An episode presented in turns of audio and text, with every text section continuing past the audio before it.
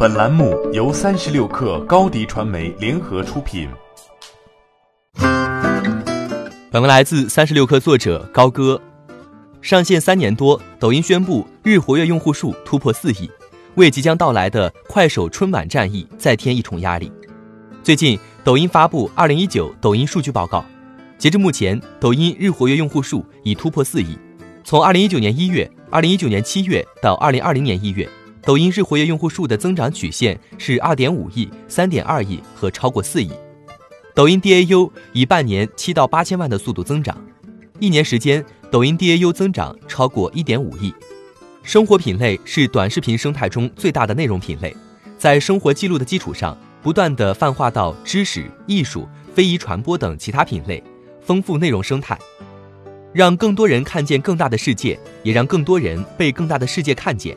从抖音 CEO 张楠的回应中可以看出，内容生态的不断外延，四亿是一个新的开始，抖音会继续努力做好记录和分享。真正成为视频版的百科全书，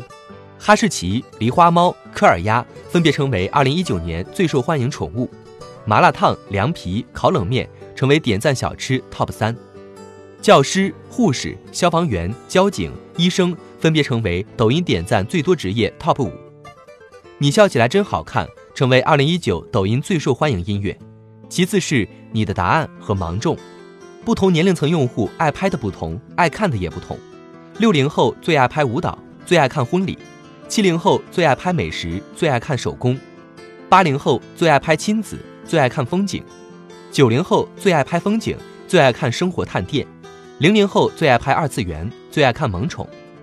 二零一九年，共有一千四百八十九万个知识类视频和一千二百七十五个国家级非遗项目上线抖音。知识、艺术、非遗内容品类正在补全抖音想要做的。视频版百科全书，